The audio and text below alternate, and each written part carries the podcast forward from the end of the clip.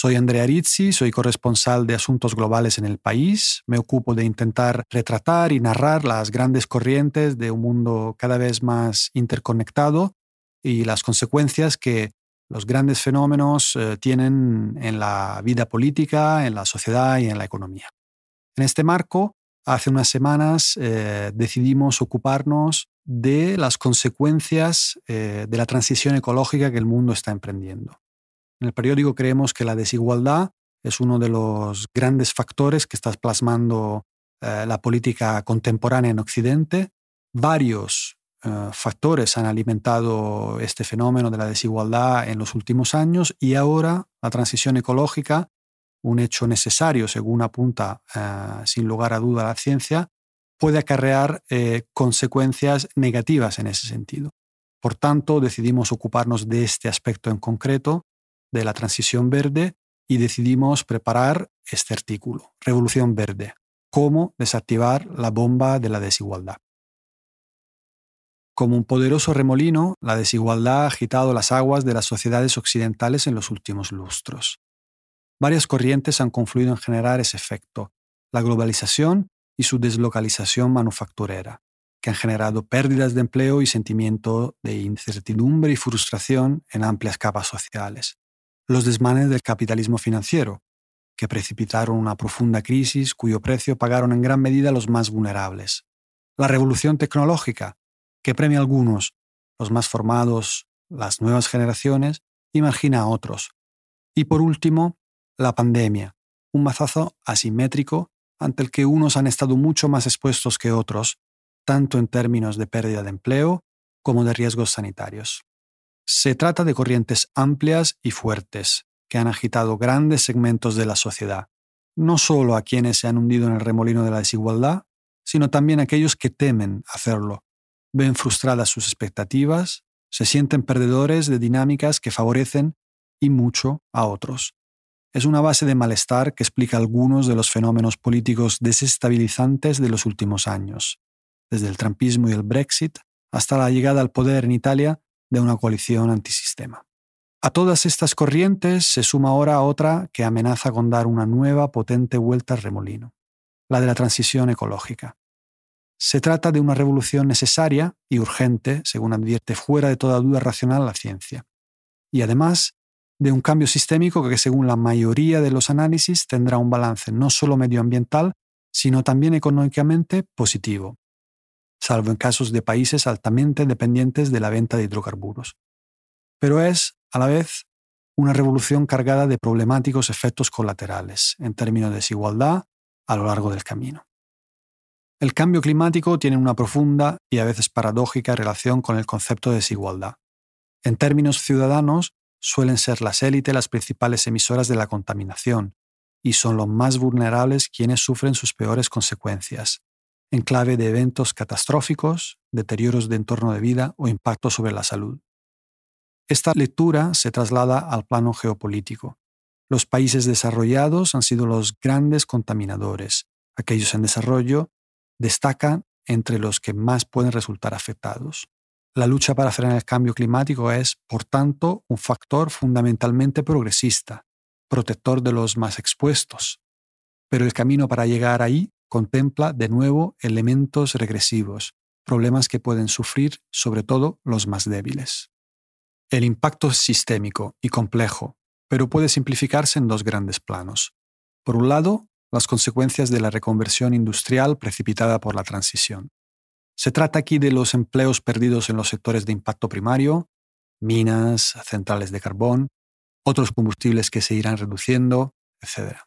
Y secundario, por ejemplo, industrias del sector de la movilidad. Por otro lado, destaca el impacto sobre la ciudadanía de la inestabilidad del mercado de la energía, en términos de facturas por el consumo de la luz, por ejemplo. Esto golpea a todos, pero proporcionalmente pesa más para algunos que para otros.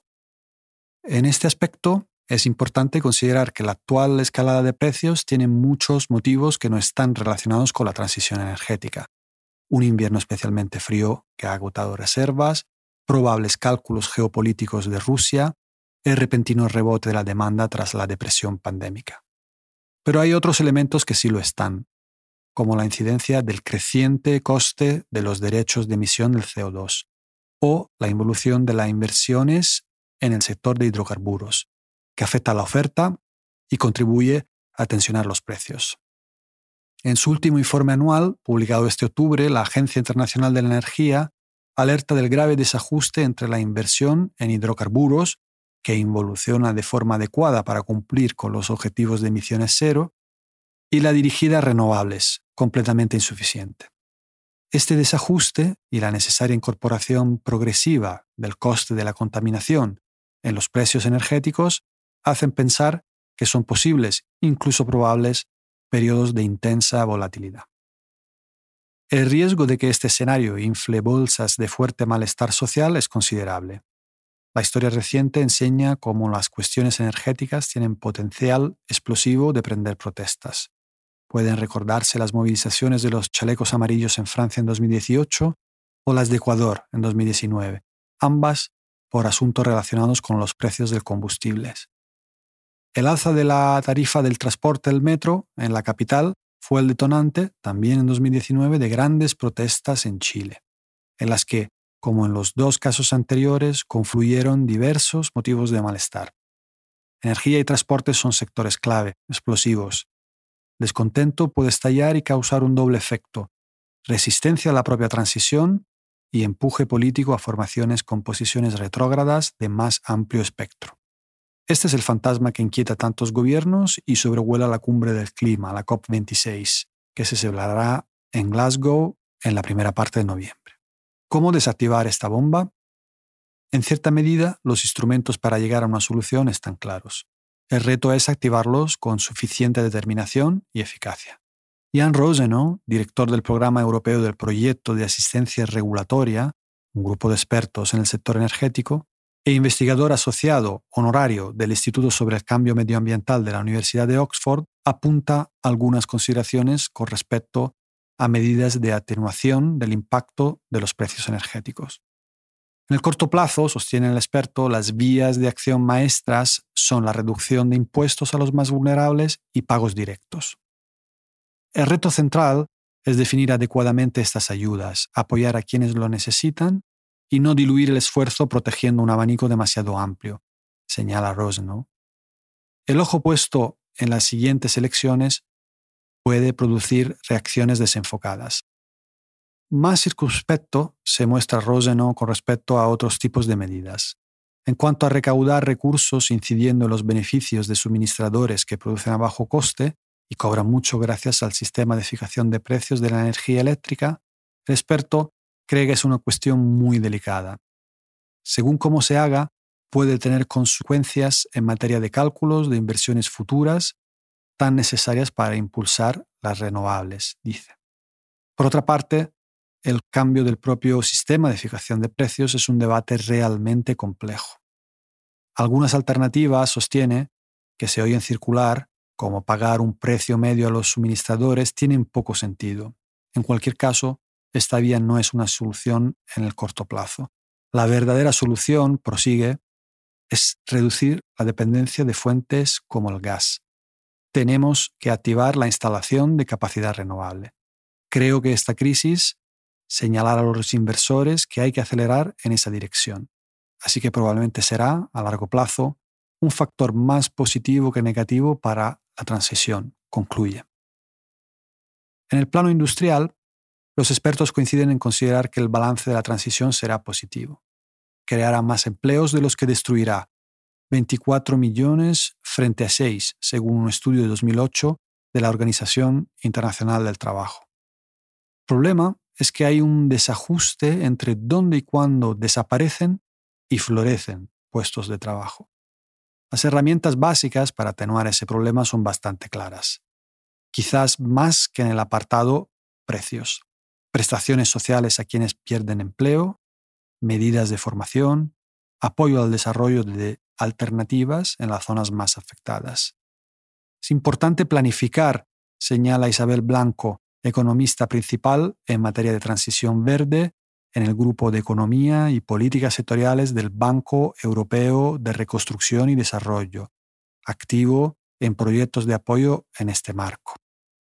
Lleva tiempo encontrar modelos alternativos, señala. Para ella, la transición supone pasar de un territorio monoindustria a un sistema diversificado con negocios más pequeños.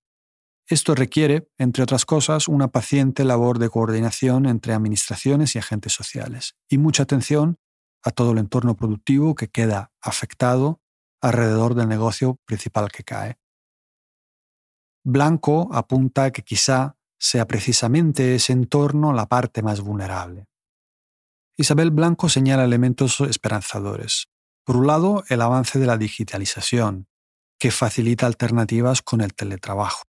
Por otro, la actitud de creciente atención de la Unión Europea a la cuestión, que considera un positivo e importante cambio conceptual con respecto a la crisis que empezó en 2008. La economista señala, sin embargo, dos aspectos problemáticos. La necesidad de actuar con rapidez, lo que complica las cosas, y el riesgo de dejar ángulos descubiertos. El Fondo Europeo de Transición Justa, observa la experta, se centra en regiones especialmente afectadas. Está bien que esto ocurra, pero hay una masa social más difusa que puede tener dificultades y hay que pensar en ellas. Uno de los aspectos clave es que esta potencial presión de desigualdad se sobrepone a otras anteriores. Tim Gore, jefe del programa de Economía Circular y de Bajas Emisiones del Instituto para Políticas Medioambientales Europeas, destaca precisamente la importancia de una visión de contexto. Es fundamental anclar la reflexión y la acción contra la desigualdad en este dominio a un marco más amplio, sostiene. Durante bastante tiempo, prosigue, ha habido una aproximación tecnocrática a la cuestión climática. Ahora hay un creciente reconocimiento de que hay que abordarlo de manera sistémica y que hay que avanzar en esa senda. La concienciación política con esta cuestión en Europa es indudable. La UE tiene en marcha considerables iniciativas para asegurar una transición justa en términos industriales y territoriales. La larga experiencia en políticas de cohesión que precisamente se ocupan de territorios desfavorecidos y han mejorado la praxis de cooperación entre distintas instituciones, es una buena base. Gobiernos nacionales buscan soluciones al impacto de los precios, pero concienciación y resultados no son lo mismo. El riesgo de que se abra una brecha de malestar no debe subestimarse. Como señala el geógrafo francés Christophe Guilly, hay peligro de que la transición se perciba en ciertos sectores sociales como un greenwashing, un lavado de imagen verde de la conciencia de las élites. Sobre todo las urbanas, que no sufren un coste doloroso por esta. Sería una nueva ruptura entre los sectores en auge de nuestro mundo, el corazón de las metrópolis, los grandes centros turísticos, y aquellos que están en declive o se sienten descuidados, las zonas rurales las periferias, un nuevo, inquietante remolino.